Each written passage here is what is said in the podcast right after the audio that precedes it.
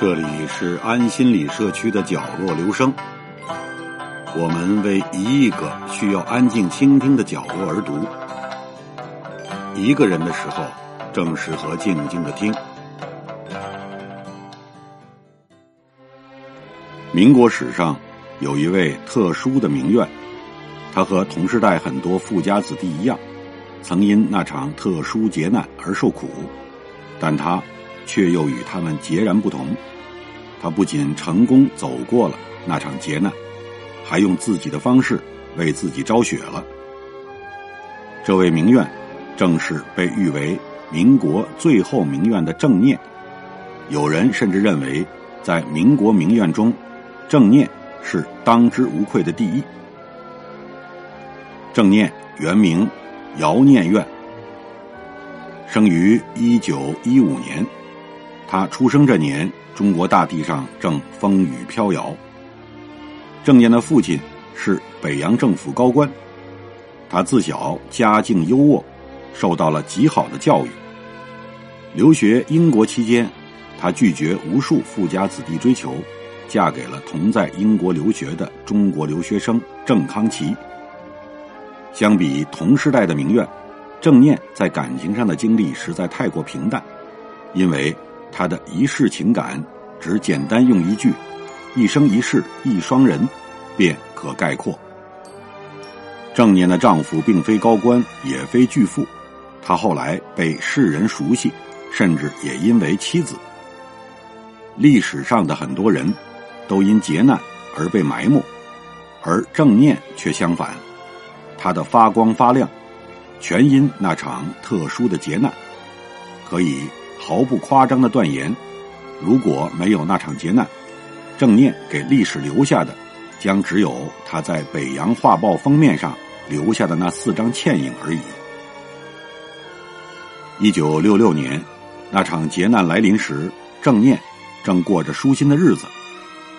新中国成立后，选择和丈夫留在上海的她，在丈夫死后接替丈夫的职务，后来又出任了。英国壳牌石油公司上海分公司的总经理，因为英语极好，被誉为上海口语最好名媛的郑念，在自己的岗位上做得非常成功。她是同时代女性中岗位最高的。在事业成功的同时，郑念将生活也打理得分外美好。她有一栋花园洋房，房间里的布置极其高雅。他在晚年著作《上海生死劫》里讲述自己昔日生活居所时说：“蓝白色基调的餐厅，红木典雅的餐桌，餐厅的上方还装饰着一幅当代名家林风眠的浅蓝色油画。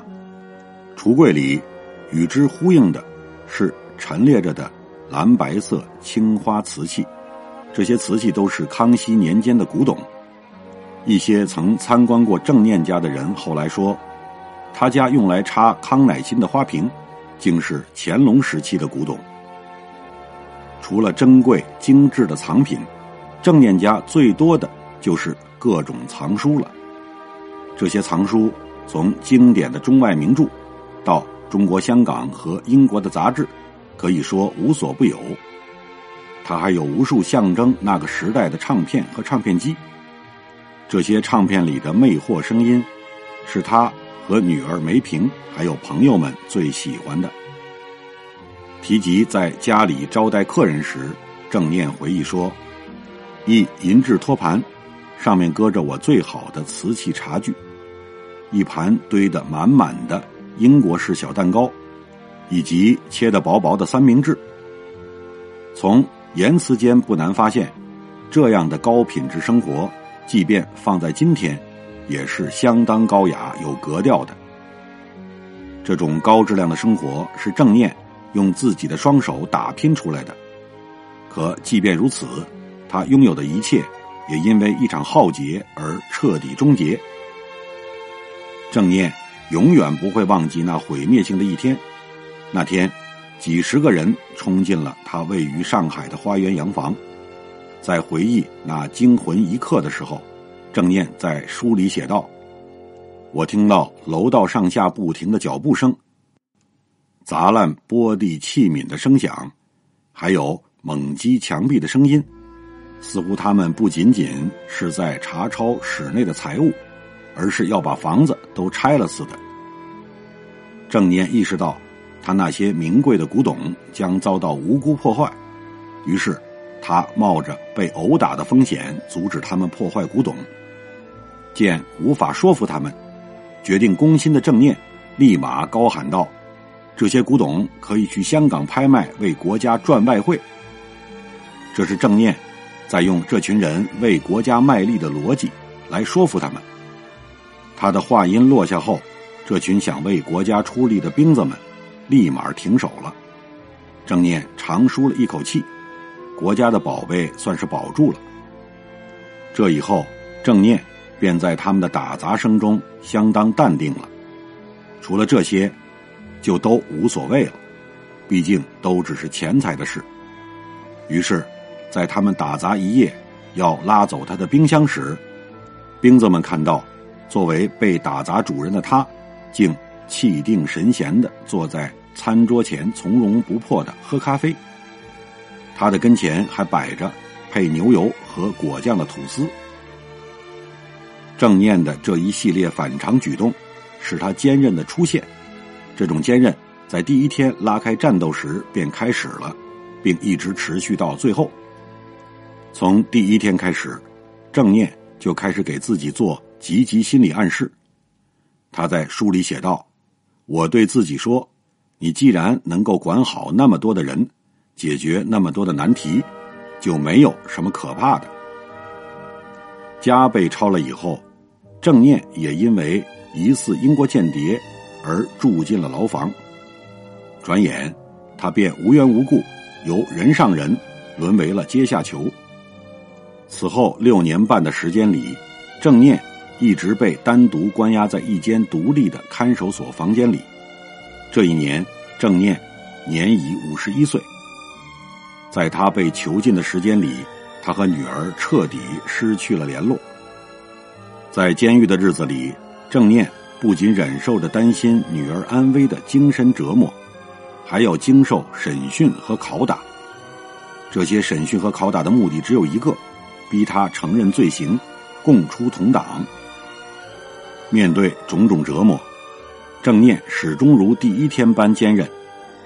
为了逼正念承认罪行，他的双手被反扭到背后十几天。他说：“十几个日夜里，手铐深深嵌进了我的肉里，磨破了我的皮肤，而后流血化脓。这样的日子让我度日如年。”送饭女看到了正念的情况后，好心劝他说。你就服个软，高声哭，这样他们就会看到你双手快残废了。正念听完却不照做，他不仅不求饶，还更倔强且激烈了。之所以如此，是因为正念知道，一旦自己嚎哭求饶，自己的身心就会收到自己不行的暗示。那时候，他虽解除了暂时的困境，却将因此失掉这场战斗。正念早前便对形势有过了解，一开始，他便下了一定要坚持到底的决心。在监狱的恶劣环境下，正念虽不停的给自己加油打气，可他终究还是扛不住了。时间久了以后，他开始大把大把的脱发，他的牙龈开始不断出血。随着身体的虚弱，他的思维能力。也开始衰退。正念意识到，长此以往，以他的年纪和当时的情况，他很可能会死在监狱里。意识到事态严重后，正念开始针对性的给自己设置功课。这三个功课之一便是自创体操，第二便是背毛主席语录，第三，则是温故以往学习到的知识，如唐诗等。从正念的这套功课可以看出，他非常懂得心理。他自创的体操全是积极向上的动作，这是从心理上给自己积极心理暗示。当这种积极心理暗示久了时，他便发挥意想不到的作用。而背诵语录，则是正念想通过这种方式活跃脑力，阻止思维衰退，同时也让自己获得与审讯者辩论的依据。没错，用对方的逻辑思想去攻击对方，在心理学上是最高级的反驳法。而第三种，背诵以往的唐诗等，正念自己已经说了，为了让自己沉浸在美好的意境中，当人在想起美好的意境时，人的身心不仅可以得到放松，还能获得积极的暗示。这暗示对普通人的身心尚且益处多多，对于逆境中的正念而言，更是起到了极大的疗愈作用。在这些以外。正念还开始做另一件事情，布置自己的监狱，同时拾到自己。监狱的脏乱差，从来是不需要笔墨描绘便可想象的。正念所在的单人监狱更是如此。最初，正念在用逃避的方式避开这些污秽，他拼命叫看守关灯，因为黑暗可以掩盖污秽。可后来，正念发现，这并不真正奏效。逃避从来是治标不治本的法子，他得想办法改变。为了尽可能让自己在监狱里过得舒适些，以给自己好的暗示，并让身心慢慢恢复健康，正念开始想办法。不久，想到主意的正念开始行动了。他首先得得到足够多的水。这是他清洁自己房间的必要工具，可怎样搞定难缠的看守呢？正念的法子是用毛主席语录来请他们帮忙，给我大量的水。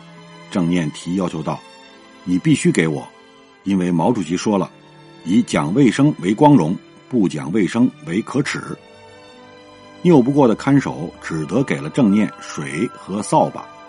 这下他开心极了，他用最快的速度将整个牢房来了个大扫除。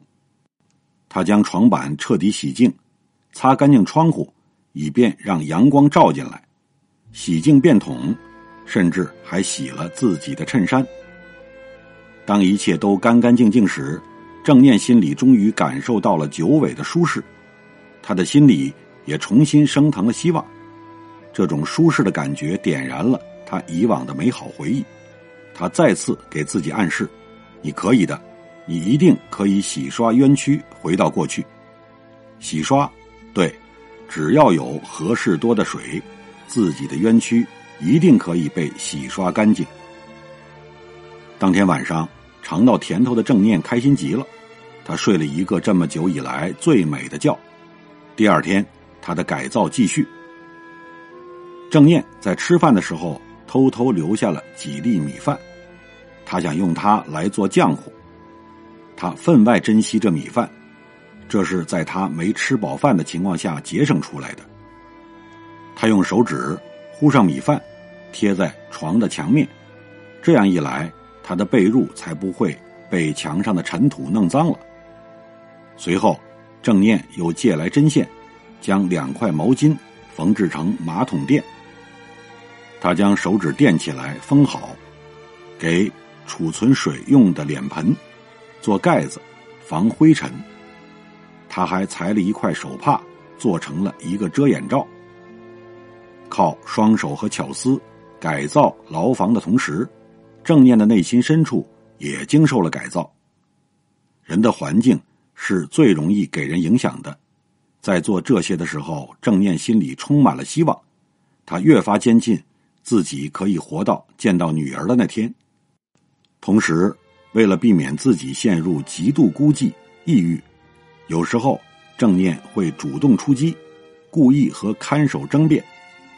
为此，正念经常承受拳打脚踢，他因此被大家称为“疯老婆子”。这些人从来不知道，这些反常的举动，恰是正念释放压抑。等负面情绪的方式，他们无形之中成为了他释放压力的工具，却浑然不觉，还以为他疯了。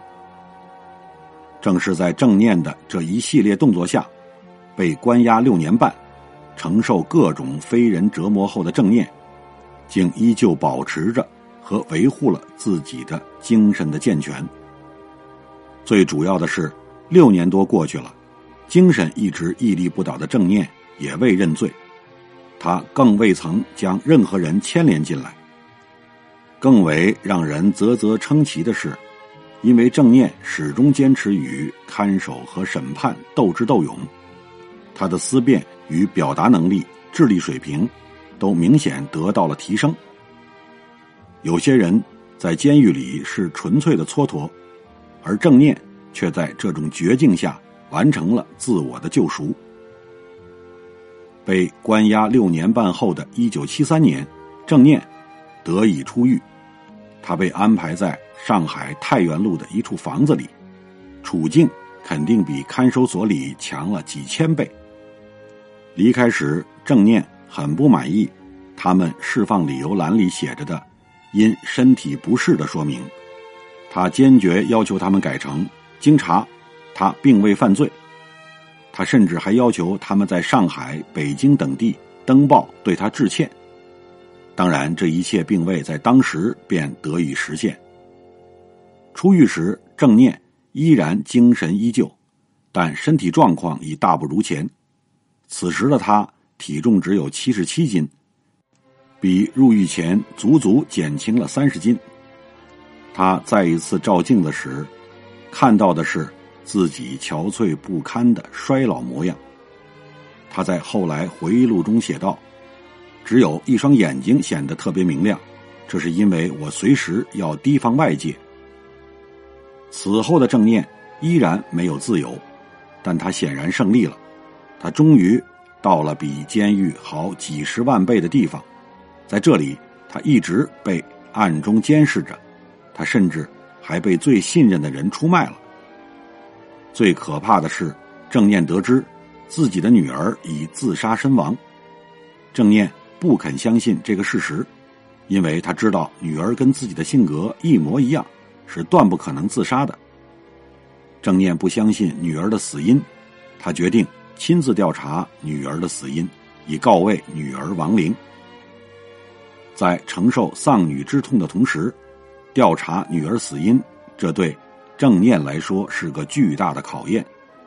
但经过层层努力，他终于还是调查出了真相：女儿是被活活打死的。这以后，得知真相的郑念开始心灰意冷。或许是怕留在国内会想起伤心事的缘故，不久得知自己可以出国后，他第一时间申请了出国。出国对于已经六十五岁的郑念而言，无疑是需要勇气的，何况他还是孤身一人。但最终，倔强的郑念还是选择了远走他乡。到达美国后，在国外亲人的搭手下。郑念很快适应了新的生活，他学会在高速公路上驾驶，学会了在超市购物，用银行自助提款机。郑燕的房子不如以前大了，但她并不十分介意，只说房子大了，人容易寂寞，小点挺好的。在郑燕位于美国的小小的寓所里，他再次复原了他以前的精致生活。这个留过洋、坐过牢的女子，终于再次变回了曾经的名媛模样。喝咖啡、逛街、跳舞、看书、写作，这便是晚年郑念的日常生活。在享受生活的同时，郑念开始着手写作他的回忆录。这本名叫《上海生死劫》的书一在国外上市，便成了畅销书，他也因此名声大噪。这本书问世时，郑念已经整整七十三岁了，但他却说：“我的人生才刚刚开始。”二零零九年，年已九十四岁的郑念因洗澡时烫伤，导致感染而离世。世人说，若不是这场烫伤意外，以他的身体、精神状况，活百岁自不在话下。但是否百岁？对于郑念而言，并不算遗憾了。毕竟，到美国后的几十年里，他活出了真正的自我。年已七十多时，他用自己的笔墨蘸着回忆，让全世界记住了一个高贵入骨的中国名苑。八十多岁的时候，他的照片还曾惊艳了一个时代。如此人生，真真可敬可叹。郑念用一生诠释了那句话：“真正的名苑。”其高贵在精神上，在骨子里。